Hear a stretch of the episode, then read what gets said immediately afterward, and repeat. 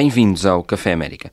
As negociações não estão fechadas, mas continua sem haver grandes motivos para otimismo. Com o aumento da tensão provocada pela maior presença militar russa junto à Ucrânia, o presidente russo e o seu homólogo norte-americano decidiram nos últimos dias não fechar a porta ao diálogo, com o presidente Putin a mostrar interesse por um encontro presencial. Apesar de todos os problemas internos e erros na condução dos destinos do país, o certo é que Biden continua a liderar a resposta possível a Putin. Eu sou o Carlos Diogo Santos e comigo tenho o Henrique Burné e o João Diogo Barbosa para uma conversa em que vamos ainda entregar vários prémios. Vamos então começar pelo mal da semana, o Frank Underwood. Please stop that. Stop what? Henrique, e o teu prémio, o único mal desta semana, vai para as vacinas obrigatórias. É, uh, e, e, dou este prémio por duas razões. Se quisermos, uma é mais política e a outra conceptual. Uhum.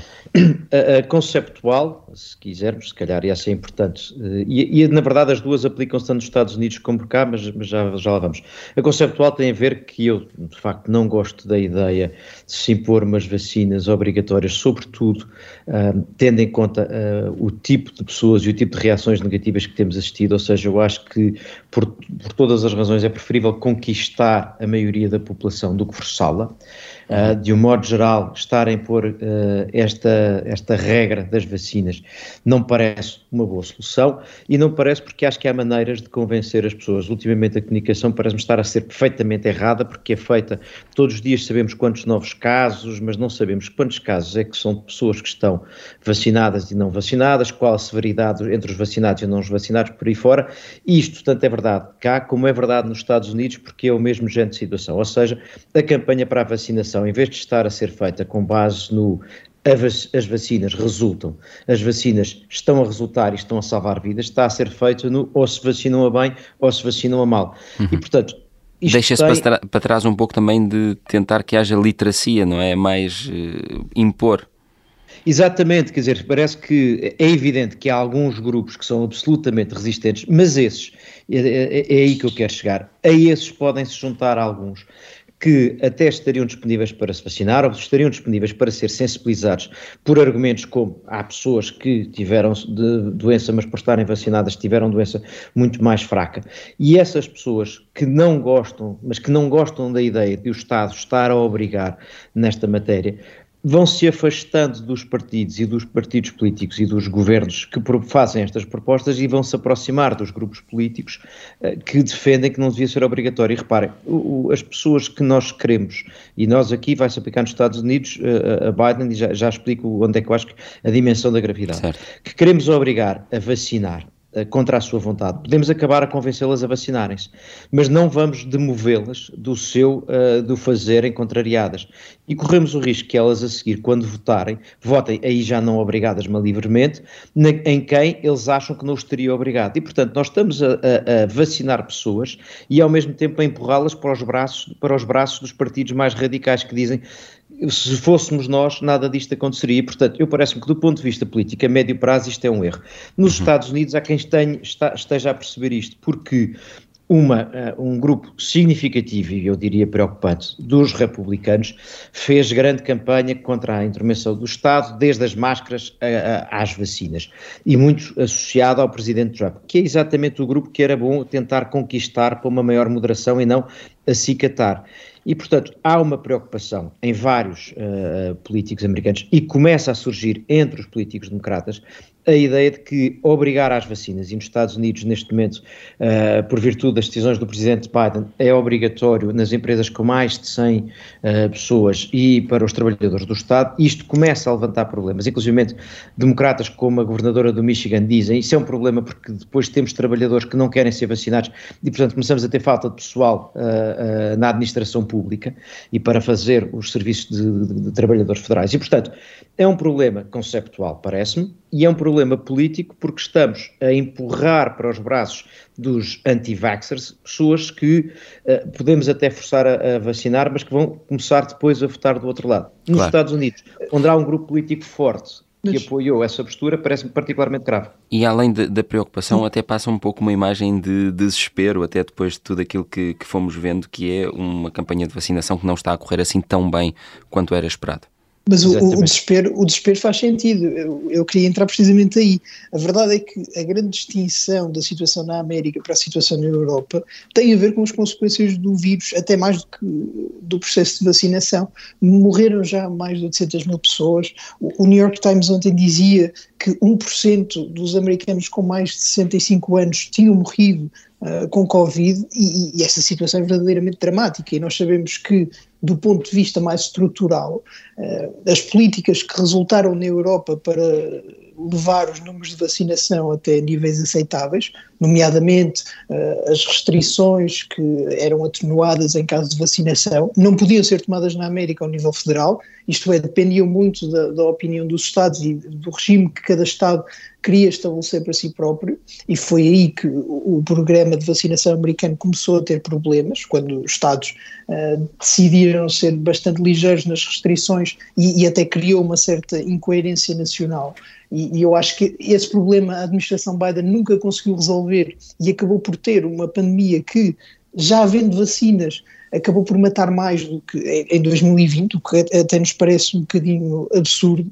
E eu acho uhum. que, tendo esses problemas de base, tendo todos esses desastres, a solução acaba por ser uh, quase que evidente. Do ponto de vista político, eu também tenho grandes dúvidas uh, sobre a questão da vacinação obrigatória, mas a administração Biden tinha de fazer alguma coisa e atendendo às dificuldades que tinha e ao cenário dramático que existe, parece-me que a única forma de agradar aos eleitores era precisamente ter este tipo de medidas. Claro.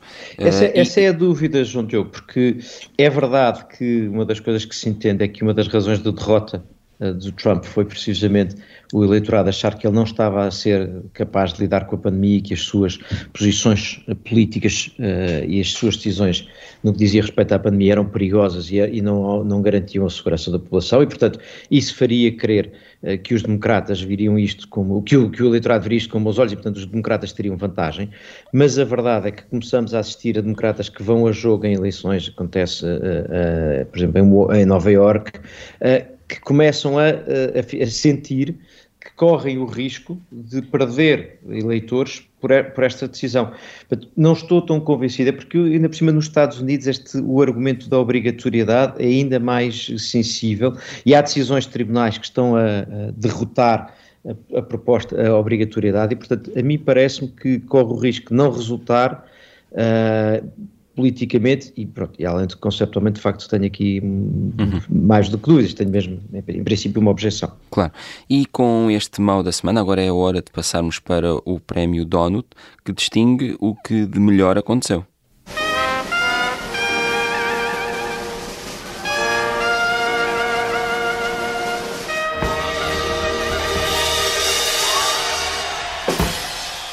João, e o teu prémio desta semana vai para as audições no Congresso sobre criptomoedas.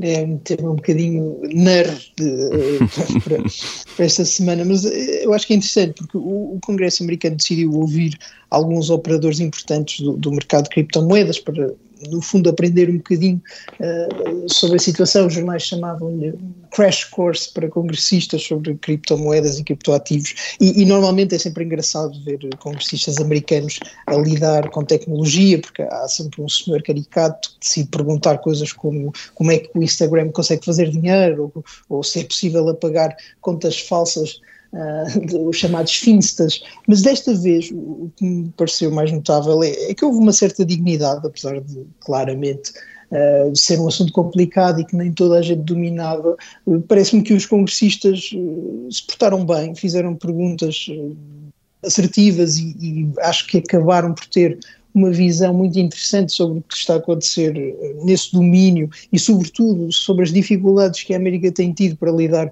com este tema das criptomoedas. E eu acho que uma das principais histórias deste momento, eh, deste ano até, é a forma como a política americana vai decidir lidar com a tecnologia, sobretudo com, com este tipo de tecnologia que já está uh, plenamente instalada, mas ao mesmo tempo não, não tem grande espaço no debate público, ou pelo menos não há grande informação no debate público. É, é até um bocadinho tarde para começar a formar opiniões sobre um assunto tão estabelecido, claro. apesar de ser também interessante que os congressistas ainda não tenham uma linha partidária clara e também por isso uh, as audições correram bastante bem. E eu acho que era importante perceber como é que vão, vão decidir regular uh, esta matéria. As empresas queixam-se que os Estados Unidos ainda são muito uh, restritivos nestas questões. citaram até o exemplo de Portugal como um case study de, de permissividade e de progresso, e portanto acho que dizemos tantas vezes mal dos congressistas americanos e desta vez eles estiveram muito bem. Claro. E, e com este donut entregue pelo João, Henrique, o teu prémio para melhor da semana vai para um congressista republicano. Queres nos dizer quem?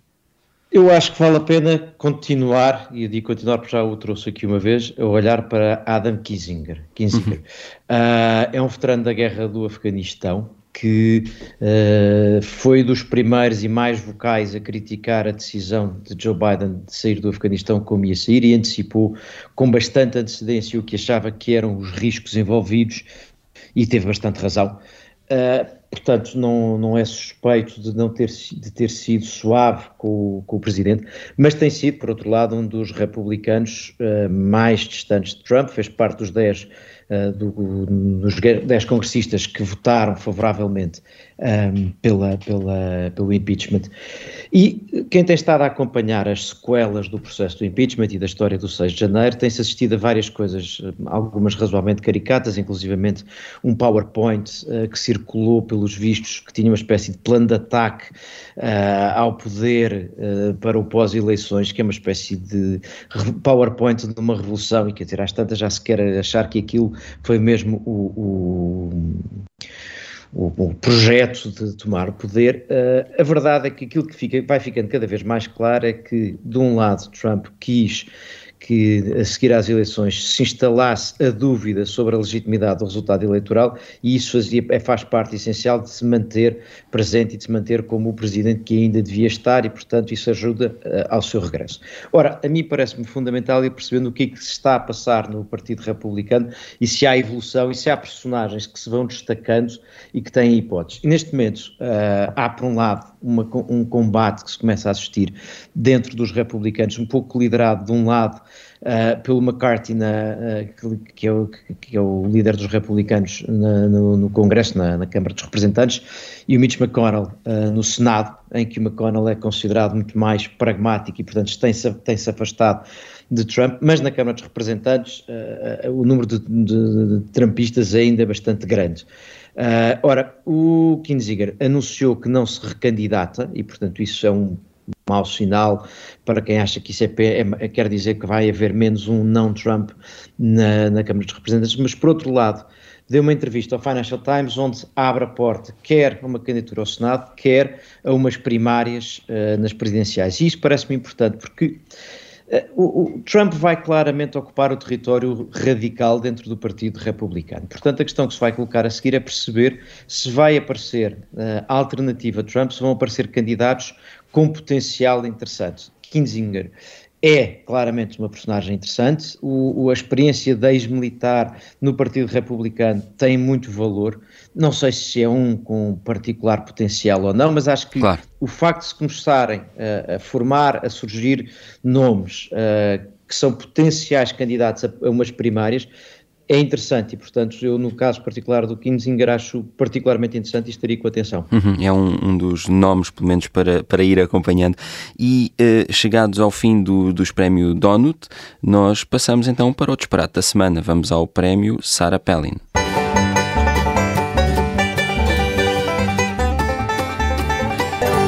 João, uh, querias trazer aqui eh, como disparate da semana a Cimeira das Democracias. Não, não foi um bom exemplo? Sim, sim.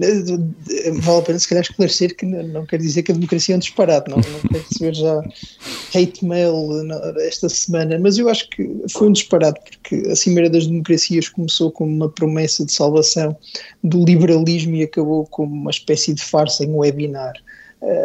Nada aconteceu. É difícil tirar algo de útil desta cimeira que acabou por ser realizada em formato virtual, que acabou por ser uma de duas e que acabou por conseguir atenção mediática uh, exclusivamente por quem estava ou deixava de estar na lista de convidados. E mesmo assim, nem isso uh, teve tanta atenção quanto possivelmente poderia ter tido, porque me parece que em 2021 já ninguém está muito interessado na definição americana de democracia, com, com, boas razões que ainda há pouco o Henrique conseguiu elencar. Mas eu acho que, do ponto de vista da política externa, e isto era claramente uma iniciativa de política externa da administração Biden, importa perceber se a Cimeira contribui para avançar os interesses americanos e aquela narrativa uh, de Joe Biden de que o mundo estava numa luta pela sobrevivência da democracia ou do uhum. modelo democrático. E ficaste com a sensação que não.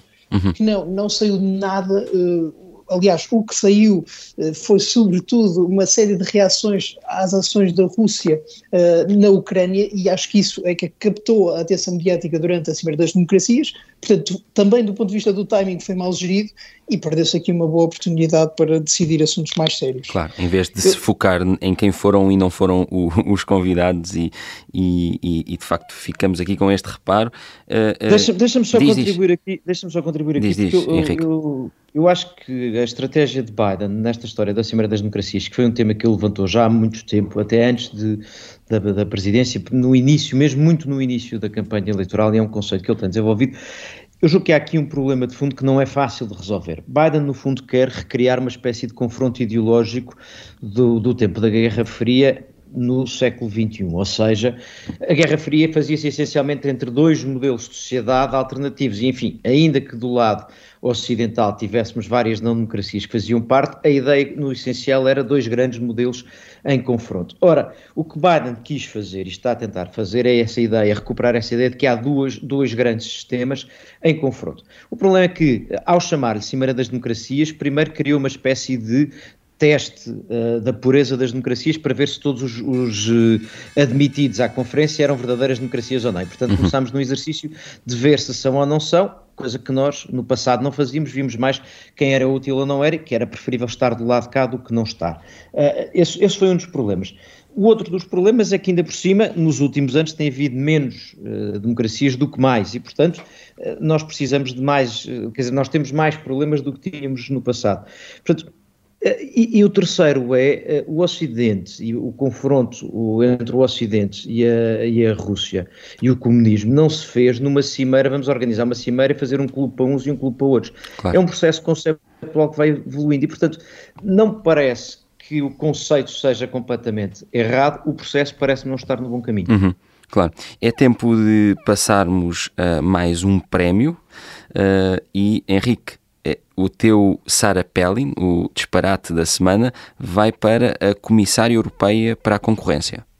Vamos lá, é, é um, um, disparate que na verdade não é, o, o disparate é esta inversão de, das circunstâncias. Tem uma certa graça, aliás. Uh, Margaret Vestager foi aos Estados Unidos, numa, numa, visita a Washington, e aproveitou para usar uma expressão muito cara aos americanos, uh, a ideia do Land of the Free, aliás, Land of the Free, Home uhum. of the Brave, uh, e disse-lhe já é a altura da Land of the Free ter uma legislação federal digital sobre a, a privacidade digital digital, peço portanto, uma, uma, legislação federal sobre a privacidade digital, como nós na Europa estamos a fazer. E, portanto, há aqui duas coisas engraçadas. A primeira é ser uh, Bruxelas a ir uh, a Washington dar uma espécie de, de dedo esticado a dizer o que é que vocês devem fazer.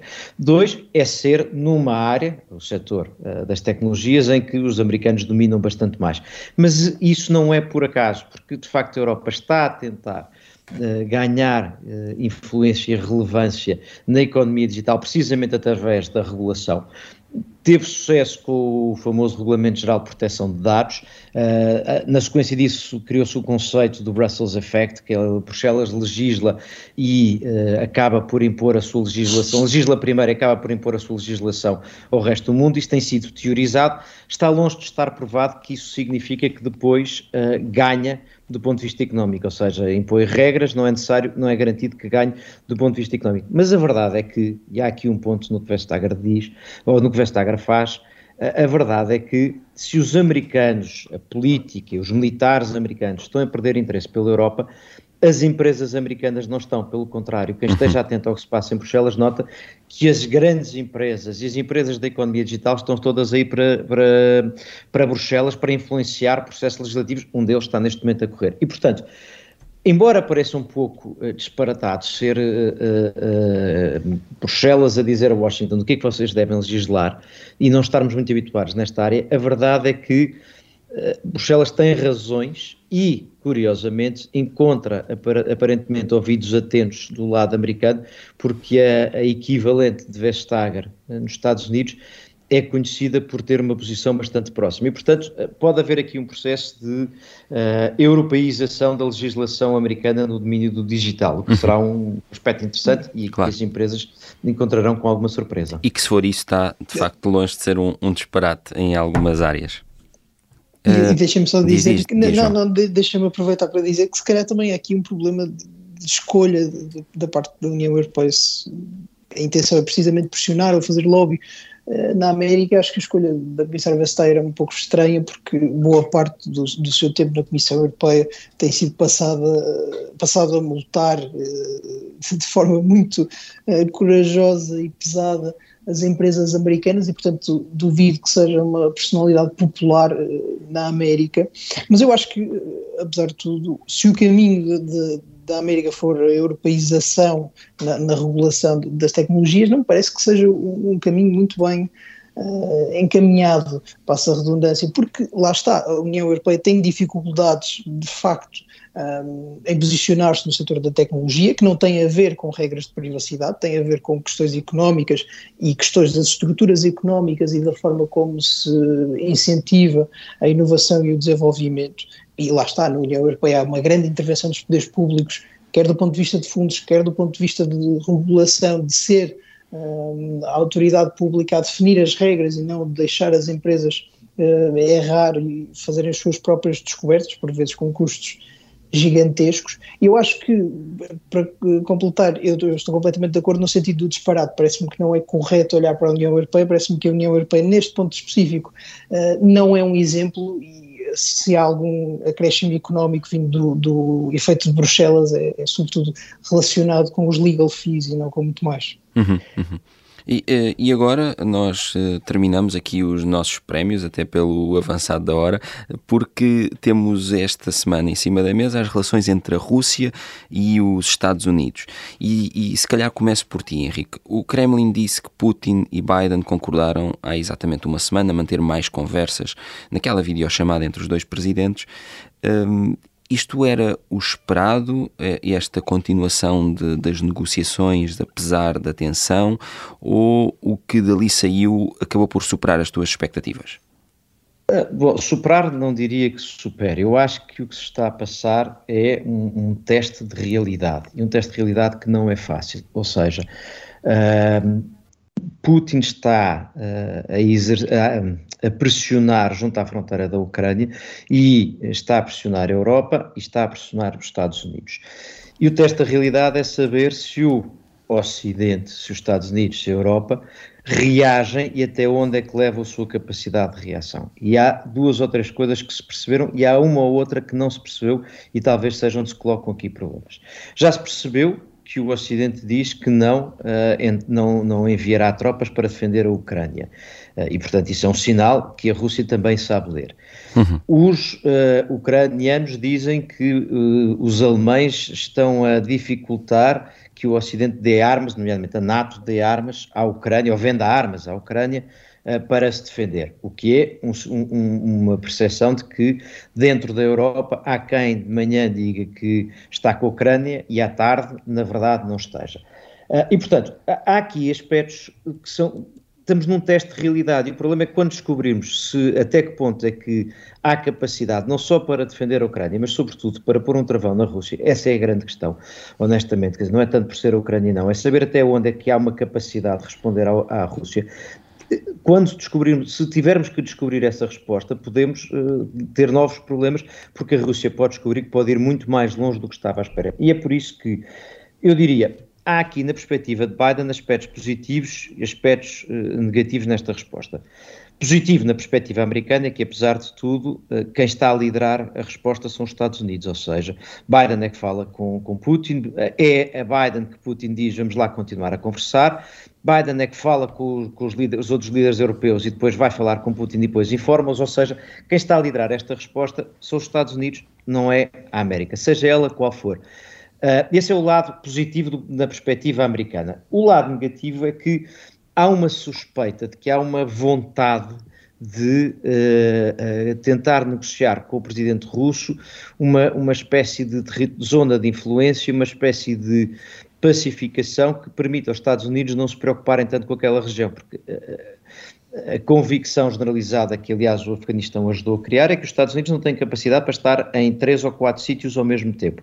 Ora, eles precisam de parecer disponíveis para estar uh, no, no, no, na Ásia-Pacífico e, eventualmente, em algum confronto ou alguma tensão com a China. Se precisam de parecer isso, precisam de, precisa de se acreditar que estão a libertar e não a, a, aumentar os seus compromissos militares, seja no Médio Oriente, seja com o Irão, seja uh, relativamente à Ucrânia. Portanto, seja, e é esse outro problema, nos países da Europa de leste que têm confiado nos Estados Unidos para que a Rússia acredite que não pode pôr o pé do lado de cá. Ora, claro. é isso que começa a ser duvidoso e isso começa a levantar problemas nestes aliados, porque essa convicção começa a estar em causa, ou seja, os Estados Unidos são quem manda, do lado ocidental ainda, claramente, mas corre o risco de Biden parecer uma espécie de novo apaziguador e isso assusta. Uhum, uhum.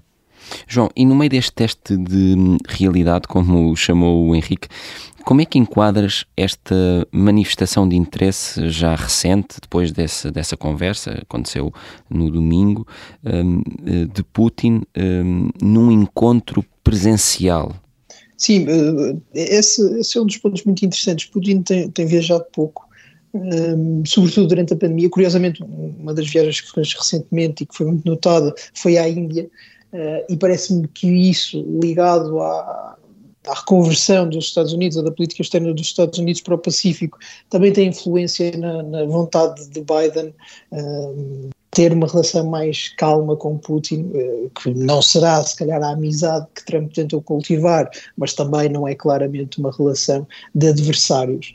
Uh, mas eu acho que o facto de haver essa disponibilidade de Putin, que não houve, por exemplo, de Xi uh, aqui há uns tempos, mostra que, e, aqui eu discordaria do Henrique, os Estados Unidos não estão a mandar, estão a conversar e sem grande vontade, e, e isso é problemático, porque uh, incomodou-me sinceramente ver que a questão das fronteiras europeias é discutida numa uh, conference call entre Putin e Biden e ninguém parecia estar muito interessado uh, no resultado daquelas conversas.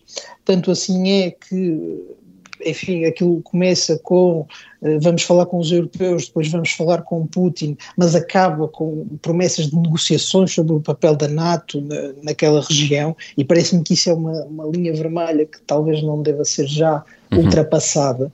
E, e, do ponto de vista da América, a questão é, fundamental é esta: qual é que é o interesse naquela região em específico, e sabendo qual é o interesse, qual é que é o limite. E parece-me que o interesse é pouco e o limite é nenhum, porque se se diz uh, uma invasão da Ucrânia merecerá sanções económicas, por muito entusiasmante uh, que possa ser para um diplomata. Uh, a instituição de, de sanções, parece-me que é pouco e do ponto de vista europeu, parece-me que é mais uma desilusão em relação a Biden, que entra para a cimeira sozinho, uh, fala com Putin, faz promessas de negociações que provavelmente não têm assim tanta popularidade do lado europeu sozinho, e que, em geral, não parece assim tão empenhado no, uh, no conflito ou na, no potencial conflito como do lado europeu se gostaria. E mesmo do ponto de vista interno, Biden tem enfrentado já algumas críticas dos democratas que acham que ele está demasiado envolvido no, na possibilidade de uma guerra distante e, portanto, eu acho que,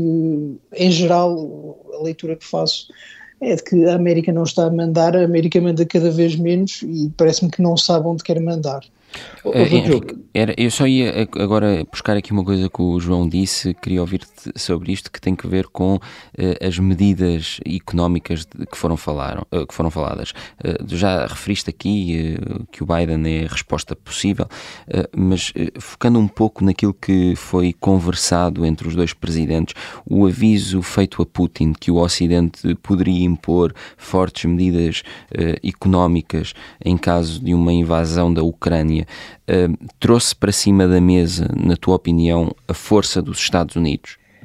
Esse é o, eu há bocado dizia que havia aqui aspectos positivos, negativos, e acho que há uns que são duvidosos. E o duvidoso é precisamente este, porque o, aquilo que ficou claro foi que não haverá resposta militar se houver uma intervenção militar na Ucrânia, o que haverá é uma resposta com sanções. E depois uhum.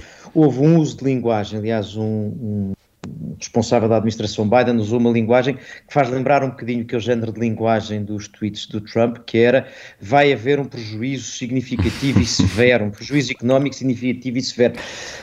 Aquele significant and severe economic harm parece assim uma coisa de vocês vão ver, nem imaginam o mal que vai acontecer.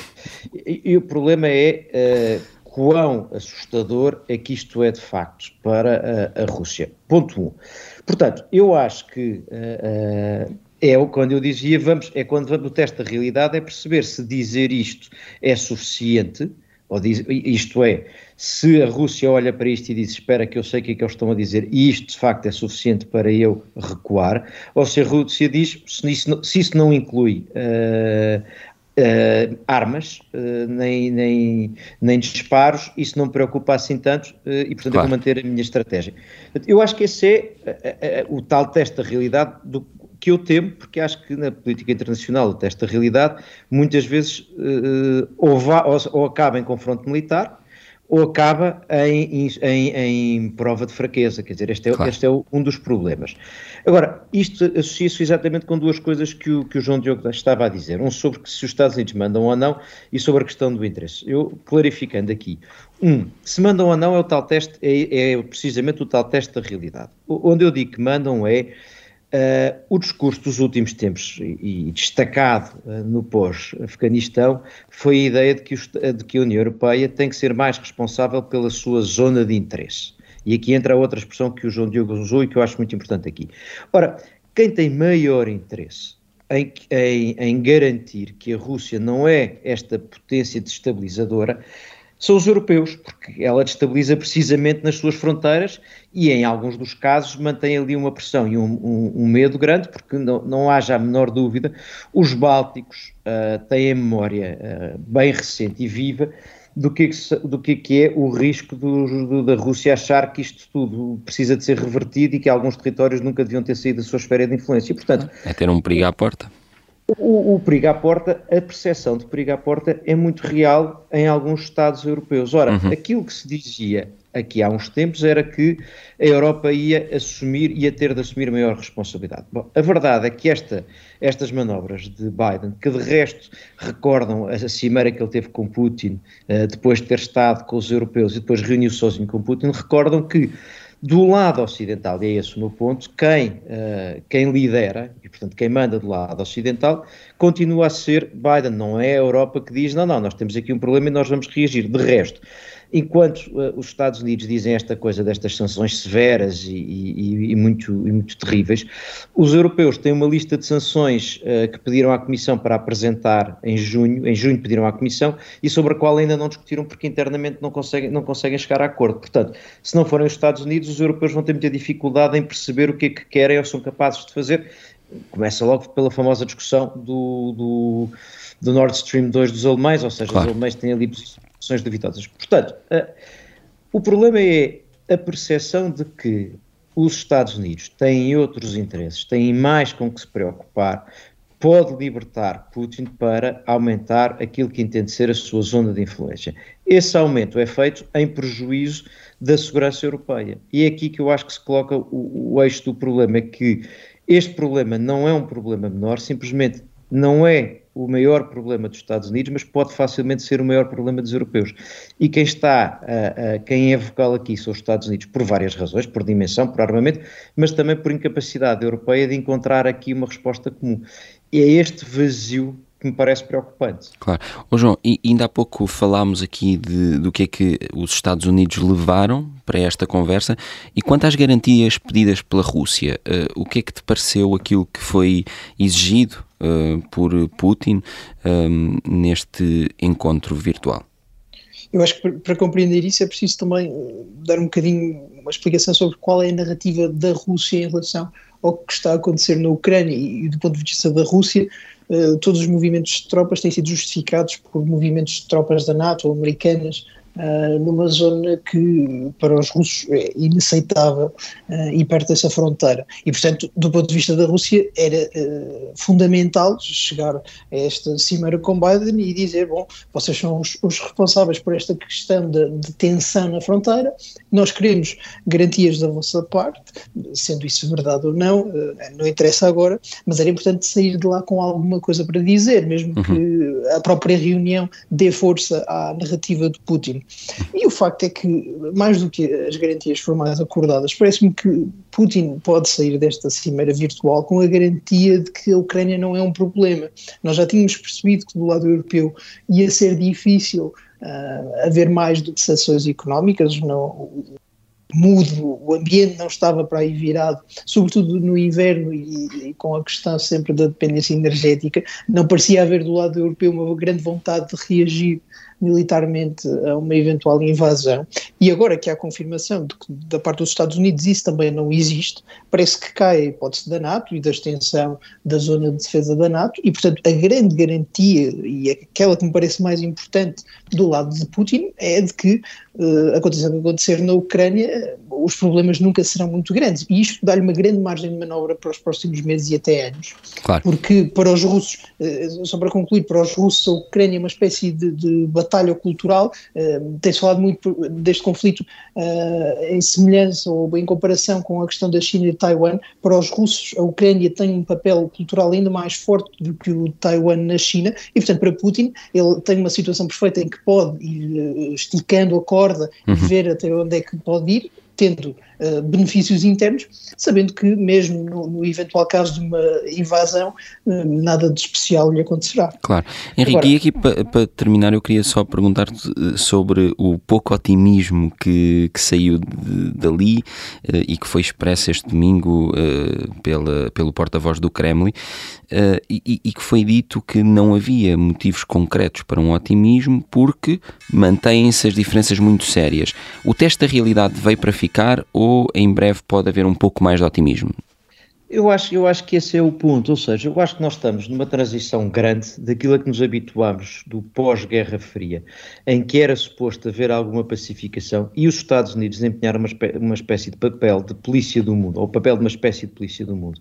E, portanto, quando um país invadia outro, leia-se, Iraque invade uhum. uh, uh, um, o Kuwait, vêm as tropas americanas pôr na ordem, porque têm interesse, mas também porque há uma espécie de uh, regras de que há um polícia mundial. E nós estamos a voltar ao tempo do pré da Guerra Fria, em que isso não acontecia e que, portanto, ninguém mandou tropas para o, Estado, para, para o Afeganistão quando a Rússia invadiu o Afeganistão. Ou seja, certo. nós estamos a voltar a um tempo em que as potências sabem que não podem responder a todas as agressões das outras potências e, portanto, claro. andámos a querer um mundo multipolar, ou andou-se a querer um mundo multipolar, bom, eis, eis e agora, mundo multipolar. Certo, e agora temos esse mundo.